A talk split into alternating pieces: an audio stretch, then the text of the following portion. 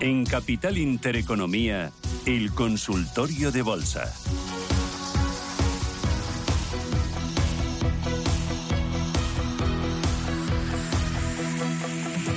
Hoy con nosotros en este consultorio de bolsa de lunes, Javier Echeverría, socio fundador de Aico Markets y responsable de Active Trade en España. ¿Qué tal, Javier? ¿Cómo estás? Muy buenos días. Rubén, ¿qué tal? ¿Cómo estás? Encantado de saludarte y de verte.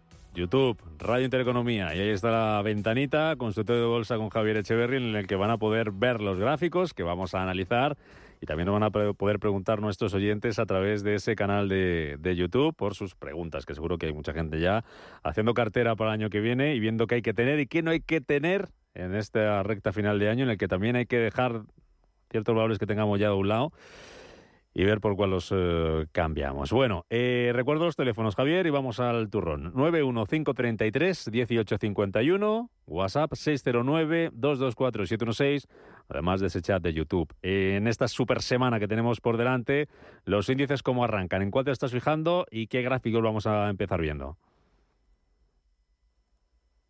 Bueno, yo me estoy fijando bastante en los bonos. Fíjate, el bono dos años, el bono a 10 de Estados Unidos, la diferencia que tenemos esa diferencia, esa distancia, esa separación entre la curva de ambos bonos, para mí es muy significativa y nos, nos marca el inicio de una recesión un poco más potente de lo que quieren muchos, eh, muchas voces eh, pronosticar. ¿no? Y es que al fin y al cabo, cuando nos pagan más dinero por eh, prestar dinero a dos años que por prestarlo a diez años, es que el futuro a diez años es más incierto el futuro a dos y por tanto eh, esto nos supone que a corto plazo la economía va a tener una situación bastante más compleja. Por tanto, yo quiero un poco... Hay una diferencia importante en este momento concreto donde vemos cómo el movimiento de ambas, eh, ambos bonos eh, empieza a disociarse justamente en este punto, donde vemos cómo el bono a 10 sigue cayendo y el bono a 2 empieza a subir manteniéndose todo este nivel de soporte que no rompe, mientras que el bono a 10 empieza a caer su rentabilidad. Para mí, más que significativo esta situación para darnos cuenta de que, bueno, el corto plazo eh, se antoja desde luego muy, muy complicado para todos. Muy bien. Pues venga, vamos si te parece con las consultas eh, que está Eva esperándonos. ¿Qué tal, Eva? Buenos días. Hola, buenos días. Quería saber cómo ven a Realia, si hay alguna posibilidad de que siga subiendo, aunque sea lentamente, y a Mediaset. Vale, Allianz y Mediaset. Vale, pero ¿usted ya para comprarlas o, las tiene usted ya compradas? No, no, ya, ya, las, ya las tengo. No, sí. Vale. Estoy pensando en hacer minusvalías con alguna de las dos, a ver cuál es la que menos posibilidad tiene de crecer. Perfecto. Muy bien. Muchas gracias, Eva. Javier, ¿qué hacemos? ¿Cómo las ves?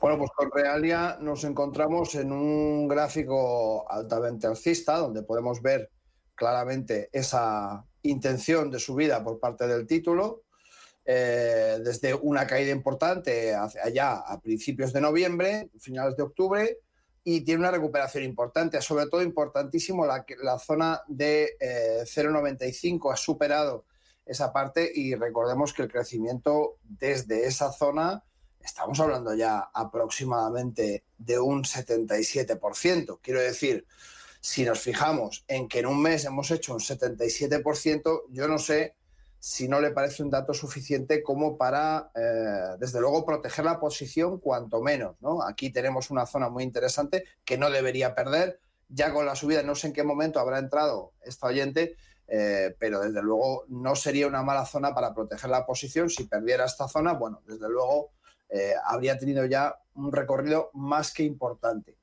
Y luego en Mediaset tenemos aquí el gráfico, a ver si os lo puedo poner en pantalla.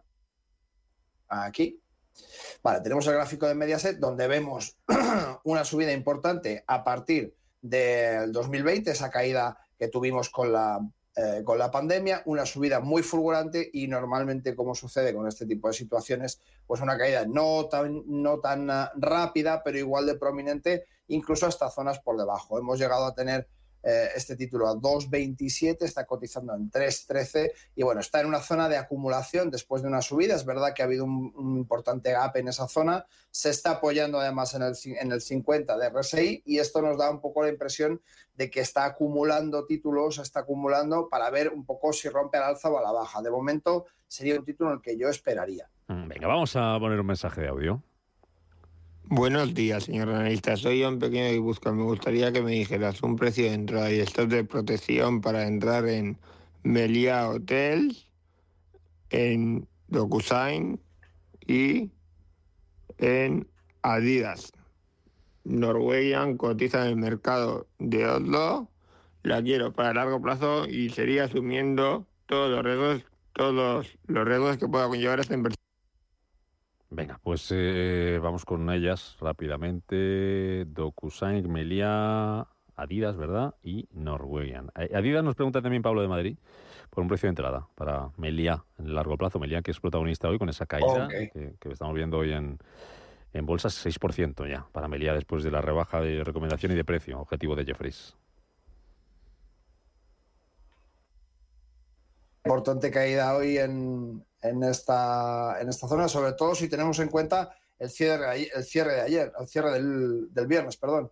Vamos a marcarlo desde este punto para que todos podamos verlo bien y fijaos cómo ese 6% ya va por el 6,34% desde el cierre marcado el viernes. Por tanto, bueno, eh, tenemos que tener un poquito de prevención. Se nos acerca ya las cenas de Navidad, estamos viendo el periodo estival. Eh, toda la parte de hoteles todavía tiene tiene un poco de movimiento. De hecho, fijaos, esta curva que se levanta aquí básicamente es una curva estacional que, no, que nos dice que bueno, este título está, como no puede ser de otra manera, en el sector del turismo, grabado de manera importante por la estacionalidad.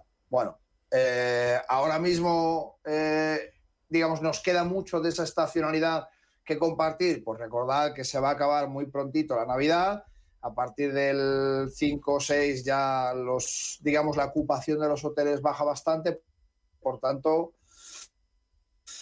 busca entrar en esta zona eh, teniendo el periodo estival tan cerca del final no sería una de mis opciones, indudablemente.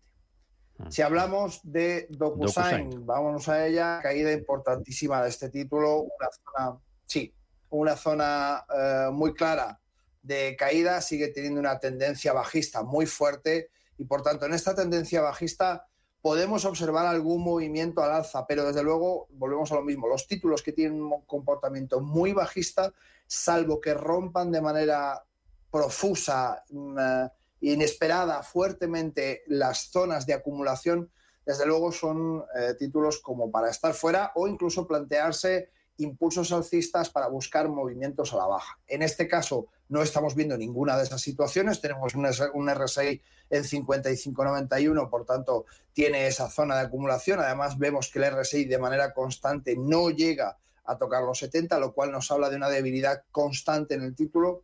A mí no es un título que me gustaría, ni muchísimo menos. Y si vamos a ver Adidas, que lo vamos a poner ahora mismo,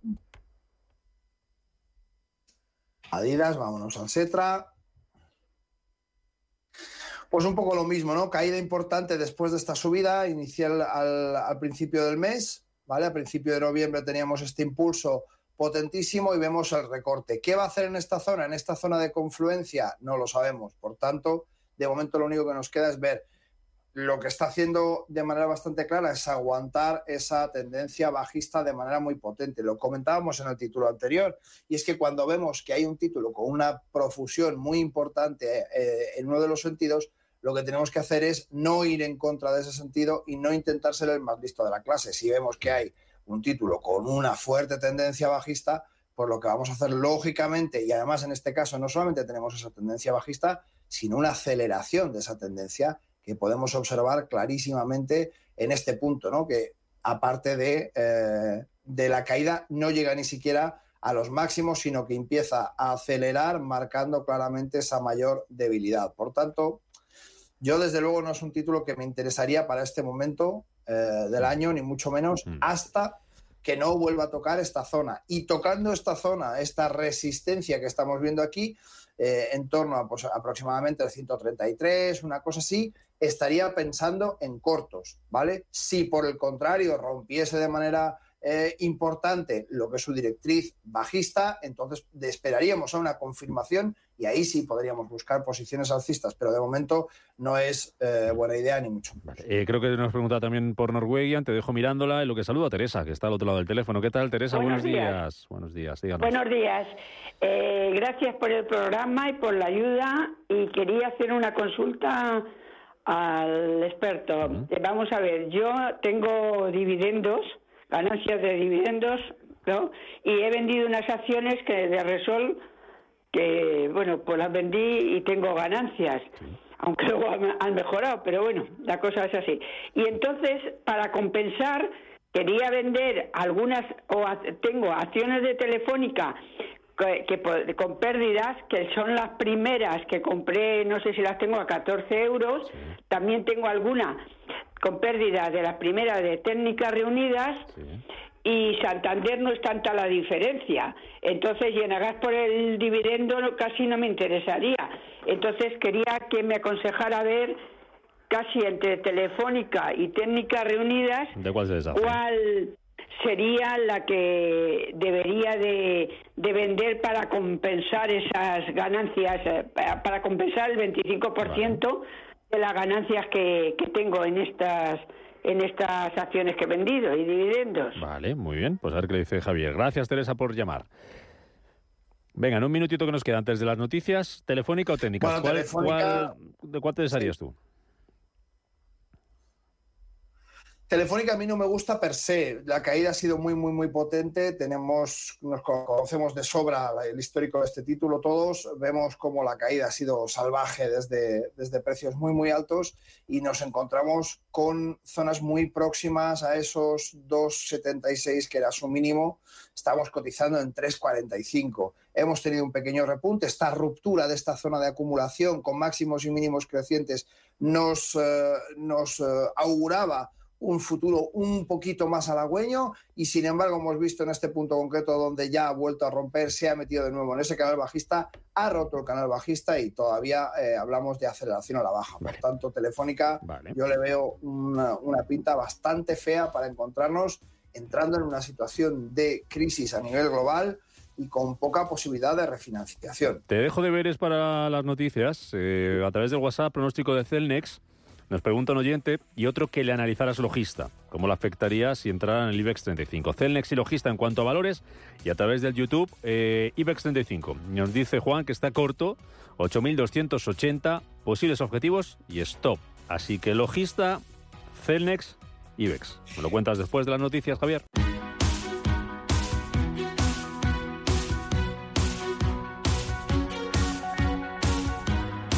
En Capital Intereconomía, el consultorio de bolsa. 18 minutos de la mañana, seguimos en este consultorio de bolsa con Javier Echeverry, socio fundador de Daico Markets y responsable de Active Trades en España. Eh, teníamos pendiente Javier, logista y Celnex de valores y luego IBEX corto, que nos decía Juan que estaba corto en IBEX sobre 8.280. Nos lo preguntaba a través de nuestro chat de YouTube, posibles objetivos y stop. Así que por donde quieras empezar. Fenomenal, pues arrancamos si te parece con Celnex, eh, que tenemos ese rebote en el soporte del viernes 21 de octubre, donde ha, sido desde luego un rebote muy importante. Fijaos la virulencia con la que ha tomado fuerza ese rebote. Eh, estamos hablando prácticamente de una subida del 38%. Desde luego, muy, muy importante ese rebote en, esta zona. Ahora mismo encontramos una zona de acumulación donde se sujeta concretamente en el soporte de los 32.16 aproximadamente. Y bueno, eh, vamos a ver qué es lo que sucede. En esta zona, para mí, yo la tendencia sigue siendo bajista, eh, máximos y mínimos decrecientes. Estamos viendo cómo se ha apoyado en una caída importante que ha respetado de una manera muy importante eh, este anterior soporte y nos ha dado la tranquilidad de decir, bueno, parece ser que no va a caer más allá de los 29, básicamente son esos 29 eh, euros por... Bueno, vamos a ver, eh, tenemos que ver cómo se desarrolla esta zona eh, de los 32,49 actuales hasta los 29 euros. Vamos a ver si aquí hay un rebote. Si no esta tendencia, esta tendencia bajista, perdón, recordemos que tendría que sobrepasar los 39,51 para considerar que hay un cambio de tendencia. Mientras tanto, son dientes de sierra de una tendencia bajista y por tanto, mucho ojo con eso. muy bien. Eh, Seguimos hablando del IBEX en este caso. Que lo tenemos cotizando en 8.242. Nos decía el oyente que estaba en corto desde 8.240. 80, he entendido 8.280. 80. 80, 80, fenomenal. Mira, yo tengo el soporte en 276, o sea que bastante próximo a la zona de soporte y resistencia. Eh, tenemos un soporte próximo, que es un soporte de largo plazo, en la zona de los 8.140 aproximadamente, donde podría eh, perfectamente pararse, pero desde luego me parece que el hueco lo ha elegido bastante bien. Estamos próximos también a ese 50 de RSI que muy a menudo nos, eh, nos ayuda un poco como soporte y resistencia también. Y bueno, eh, protegiendo un poquito esa operación, viendo las zonas clave como las que estamos hablando en este caso, en, ese, en esos 8.140 aproximadamente, y vigilando ese RSI, tenemos que ver un poco los rebotes. Pero desde luego eh, es bastante probable que esta semana comience con un movimiento genérico en todos los índices a nivel bajista. Así que me parece que no, no es nada descabellada la estrategia del oyente. Venga, un mensaje de audio. Hola, buenos días. Quisiera preguntarle sobre Soltec. ¿Le parece buen momento de entrar después de que el viernes llegara a los 5 euros? Nada más, a ver, qué me, a ver qué me dice. Muchas gracias y que pagan un día. Soltec, ¿nos faltaba, ¿nos faltaba logista? Javier. Sí, nos faltaba logista también. Que vamos a ella ahora mismo. Vale. Aquí la tenemos. Bueno, logista importante subida. ¿eh? aquí ya estamos hablando un poco de esa, de esa situación donde mm, siempre decimos que hay que asegurar un poco la vuelta del título, es que esa superación, fijaos, toda esta zona que son sus máximos anteriores, eh, se la ha cargado con una, con una subida muy potente, que es lo que tiene que hacer un título para marcar técnicamente esa ruptura. Fijaos cómo rompe aquí en esta subida y vuelve a apoyar esa figura de throwback, es exactamente lo que, lo que necesita un título para poder tener un impulso potente como estamos viendo. ¿Qué sucede? Que ya, ya ha subido muchísimo. ¿Y ahora dónde nos encontraríamos? ¿Cuál sería la zona más complicada? Fijaos que estamos en zonas de resistencia, en esta parte de aquí, en torno a, las, eh, los máximos de medio plazo de 24,29, está cotizando en 23,91 son máximos muy próximos y por tanto, bueno, son máximos con los que tenemos que tener mucho cuidado. En principio, eh, si no hemos cogido este movimiento, que era el bueno, digamos, desde la ruptura en esos 20,84 hasta 21, hasta 24 aproximadamente, creo que ya vamos un poquito tarde para logista. Mm, Soltec nos preguntaban también a través del WhatsApp, nos preguntaba también Pablo, que nos preguntaba antes por Melía, bueno, pues por Soltec, precio de entrada, nos preguntaba este oyente también, nos daba precio, y en el eh, YouTube también nos preguntan por Soltec, eh, en concreto Juan, de Madrid. Vale, fenómeno. Bueno, Soltec vemos un proceso de acumulación. En principio, Fijaos un poquito en el gráfico cómo tenemos una caída con máximos y mínimos decrecientes, zona de acumulación y lo tenemos ahora mismo en tierra de nadie, ¿vale? Esto lógicamente estamos tomándolo con la distancia necesaria para poder entender un gráfico que viene desde bastante atrás y que necesitamos ver con perspectiva todo este movimiento bajista. Después de ese movimiento hay una zona de consolidación en torno a los 3,35, eh, que es un mínimo eh, histórico y vemos cómo a partir de ahí empieza este movimiento de zigzag, un poco de eh, canal lateral en el cual se encuentra justamente entre medias. Ahora mismo, cuando nos encontramos con la cotización de un título en mitad de un canal lateral, lo mejor que podemos hacer es esperar a ver cómo se desarrolla ese canal, porque podría perder fuerza, podría aumentarla, podría llegar a resistencia o a soporte, y en mitad del canal es prácticamente imposible identificar qué es lo que va a hacer. Vale. Mensaje de audio. Muy buenos días. Mi nombre es Alejandro y me gustaría que el señor analista hiciera un análisis de ENCE y Grifols. En las dos estoy dentro. Muchas gracias y buen día. Ah, por ello, Javier. Vamos entonces a por ENCE. Título que está, está repuntando bastante bien. Fijaos, después de esa caída tremenda que tuvo, eh, aquí estamos, después de esa caída tremenda que tuvo desde el 29 eh, de marzo del 21 hasta el 16 de diciembre del 21, todo este año ha sido verdaderamente muy duro para ENCE, ha levantado muy bien, ha subido eh, pues prácticamente, vamos a decirlo con exactitud, un total del 90,07%, subida muy, muy salvaje desde esos eh, mínimos que hacía a finales del año pasado. Y vemos cómo ahora mismo tenemos de nuevo máximos y mínimos decrecientes, pero tenemos todavía una zona importante donde eh, ha rebotado en esos 2,84 aproximadamente, lo tenemos en 2,90.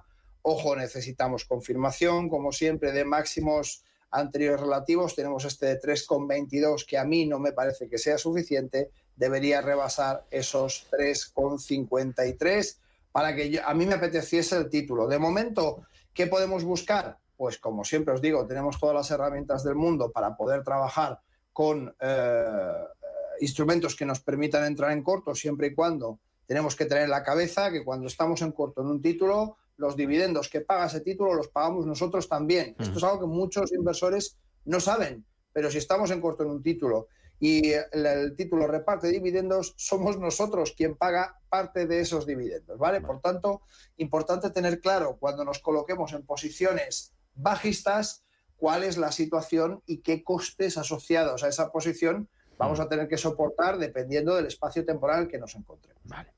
Mientras tanto, bueno, a controlar un poquito, yo buscaría más la zona eh, de cortos por la parte de 3.32 aproximadamente, creo que esta zona con esta acumulación aproximadamente en esta zona aquí y aquí, nos va a proveer de quizá un impulso para una siguiente caída. Esto es lo que tiene eh, más, eh, más aspecto de hacer. Vale, eso era eh, Ence, ¿verdad?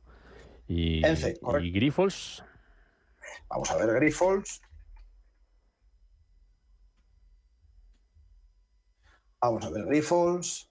Pues fijaos, Grifols, caída salvaje también tenemos esta, este rebote. Aquí yo casi, mira, me aprovecharía para ver un fibo de niveles, así directamente en directo, para ver qué está haciendo este 23. Como podéis ver, es bastante claro la zona donde se para, pequeña dilatación y vuelve muy probablemente a cero. Por tanto, eh, tiene toda la pinta de irse a mínimos, Grifols. Eh, me, me, gusta, me gusta para cortos. Me gusta para cortos. ¿Por qué? Porque como vemos, la caída es muy prominente, el rebote no es en absoluto sustancial, como vemos aquí, sigue manteniéndose esta zona. Podríamos decir que los eh, máximos, los mínimos crecientes, perdón, se han, eh, se han estancado bastante en esta zona, ¿vale? Y que ha habido una ruptura. Por tanto, si esto lo hacemos un poquito más grande para que lo podáis ver correctamente, vais a ver cómo después de todo este impulso que generaba perfectamente. Aquí ha habido una ruptura que se eh, reafirma con ese pullback donde vuelve a apoyar y sigue hacia la baja. Por tanto, lo más probable, eh, sin intentar jugar a ser adivinos, es que este título que lleva un impulso subyacente, un impulso de mucho tiempo, de una caída eh, y de un movimiento bajista, continúe ese movimiento después además de cumplir una de las leyes de Fibonacci, que es ese 23. un par de consultas rápidas de WhatsApp. Eh, analizar, eh, si le puedes analizar estudiante Euronext. NX. Euronext. Euronext. Eh, NX nos pasa de, de, ticker. Y luego a tres media. lo que descuenta dividendo y también está siendo protagonista del continuo con una calle importante, por eso descuento el dividendo. Soporte principal, ¿dónde lo ves? Pregunta de A3 media. vamos con Euronext de momento. Euronext lo tenemos bueno. Eh, vemos un poco esa superación de mínimos anteriores, de, eh, eh, de, máximos relevantes anteriores, con una subida potente, un poco lo que hablamos siempre. ¿no? Necesitamos este tipo de impulsos cuando queremos buscar una superación. Necesitamos este tipo de impulsos potentes. Vemos cómo se ha superado esos 68 con 46 vemos cómo el impulso siguiente busca ahora apoyarse para hacer la figura de throwback en los 68, con 66, 64 en esa zona. Si rebotase en esta parte, para mí sería una figura clara de throwback donde estaría buscando pues, recuperar un poco esa caída. No obstante, lo que siempre decimos, ojo con los títulos que tienen movimientos eh, tendenciales bastante tiempo. Fijaos que llevamos desde el 16 de septiembre del 21 cayendo sin parar.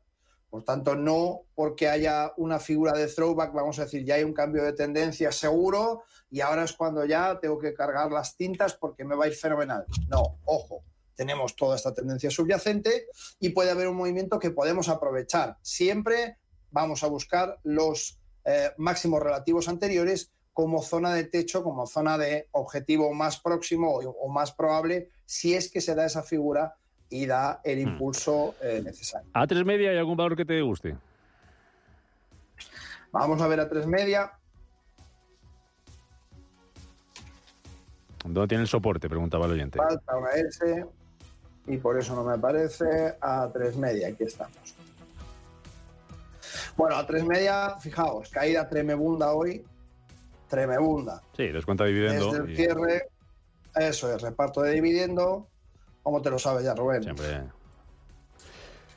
Desde el cierre, un 9,91 es una caída potente. Esas caídas tan potentes cuando no ha hecho nada más que repartir dividendo, que es un poco lo necesario. Cuando uno reparte dividendo, la base monetaria es inferior y por tanto el precio eh, cae porque el título vale menos. Mm. Se ha repartido parte del valor de ese título. Entonces lo normal es que suceda exactamente lo que estamos viendo. Eh, buen momento para buscar. Fijaos, ha caído exactamente hasta esta zona. Zona de soporte y resistencia. Vemos cómo está efectuando el rebote a muy, muy, muy, muy corto plazo. Es decir, en el día de hoy, día de mañana, es probable que cierre este gap es probable, eh, pero no, no, todos los, eh, no todos los títulos cierran su gap de dividendo, o al menos no todos en el corto plazo. ¿vale? Hay algunos que no lo cierran nunca y hay otros que tardan bastante. En este caso parece ser que a tres media está funcionando bastante bien y que además de funcionar bastante bien, esta caída lo que tiene que ver es justamente con eso, con la pérdida de valor del título concretamente. Venga, dos valores que te gusten, uno así, menciónamelo solo, que cerramos. Venga, pues eh, vamos a buscar banca, vamos a buscar algo como, por ejemplo, CaixaBank, para que podáis eh, echarle un vistacito. Toda la, toda la parte de banca con las actuales vías de tipos de interés está funcionando muy bien. Fijaos en este gráfico donde claramente vemos cómo la banca se está recuperando y vemos esta zona de acumulación. Busquemos una parte donde podamos entrar con cierta seguridad. Veamos esos 13, esos 3,17, perdón, aproximadamente 3,20, toda esta zona puede ser interesante para buscar largos dentro de CaixaBank, otros bancos también interesantes. Así que la parte de banca muy corto plazo, interesante. Javier Echeverry, gracias, cuídate mucho, hasta la próxima. Gracias a vosotros como siempre, un abrazo grande.